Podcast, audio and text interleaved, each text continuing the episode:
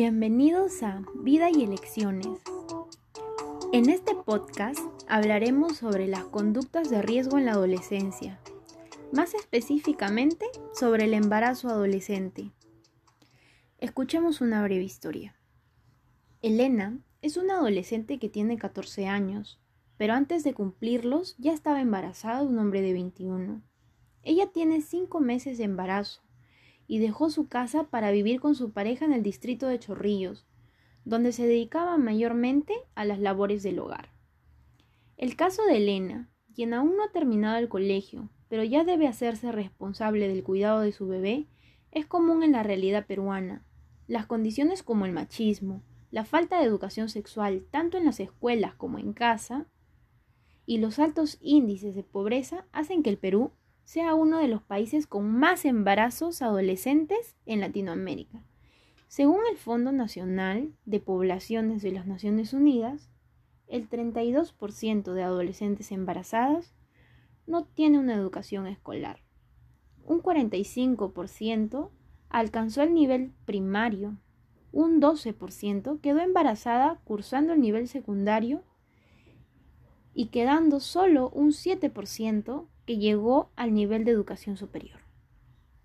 En el Perú, 13 de cada 100 adolescentes entre 15 y 19 años ya es madre o está en el periodo de embarazo, lo cual nos resulta muy alarmante, sobre todo en regiones de la Amazonía, en los departamentos de San Martín, Ucayali y Loreto, donde casi 40 de 100 adolescentes mujeres ya es madre a diferencia de los adolescentes del sexo opuesto, ya que menos del 1% de los hombres de la misma edad son padres.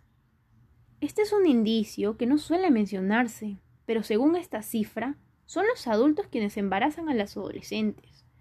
Además de la poca información sobre métodos anticonceptivos que ofrecen las escuelas, para la sociedad machista es casi un delito hablar sobre sexualidad y los padres evitan hablar respecto al tema. Y los adolescentes viven su sexualidad de manera irresponsable e inconsciente, convirtiéndose de esa manera en un factor de riesgo para los adolescentes de nuestro país. Lo que nos indica que las adolescentes del Perú, aunque no elijan ser madres a temprana edad, les ocurre y genera un ciclo de pobreza que aún no se rompe en nuestro país. De hecho, en los últimos 14 años, la situación en cuanto a porcentaje de adolescentes embarazadas no se ha reducido, sino al contrario, se ha incrementado levemente. Muchas gracias por acompañarnos en este breve podcast de manera un poco general. Hacer hincapié que debemos cuidar y orientar a los adolescentes de nuestro entorno, sobre todo para que no se encuentren en una situación de un embarazo no deseado. Próximamente más episodios. Síganme para más consejos.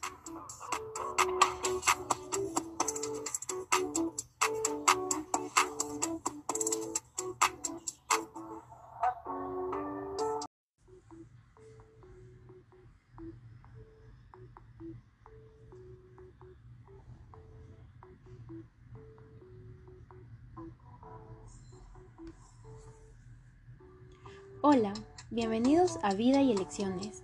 Ya en este segundo episodio del podcast hablaremos sobre el embarazo adolescente. ¿Las adolescentes pueden o tienen el derecho a interrumpir su embarazo? Hablemos sobre la ley de aborto en tres causales.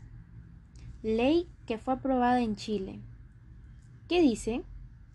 La interrupción del embarazo se puede dar cuando está en riesgo la vida de la madre, cuando existe una inviabilidad fetal o cuando este embarazo es producto de una violación. Y esto puede ser hasta en 12 semanas de gestación. Pero, ¿qué tan comunes son los delitos por abuso sexual en menores de edad? Un informe del Instituto Nacional Penitenciario del Perú expone que 9,8% de reclusos se encuentra preso por el delito de violación sexual a menores, poniéndose en segundo lugar de los delitos más comunes después del robo agravado. ¿Ha aumentado o ha disminuido? Del 2012 al 2019, en lo que es violación sexual, este ha disminuido en un 16%.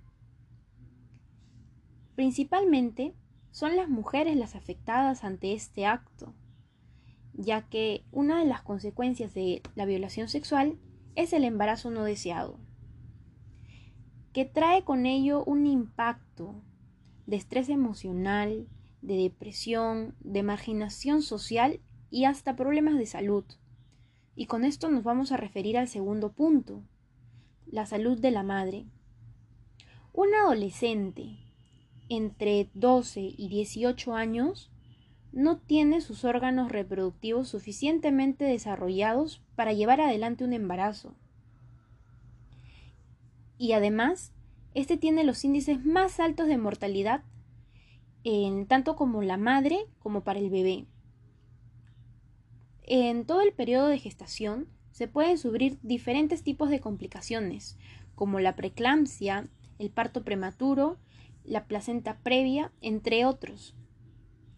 Entonces, ¿hablamos del aborto como una práctica que se puede normalizar? No, lo vemos como una opción para los adolescentes.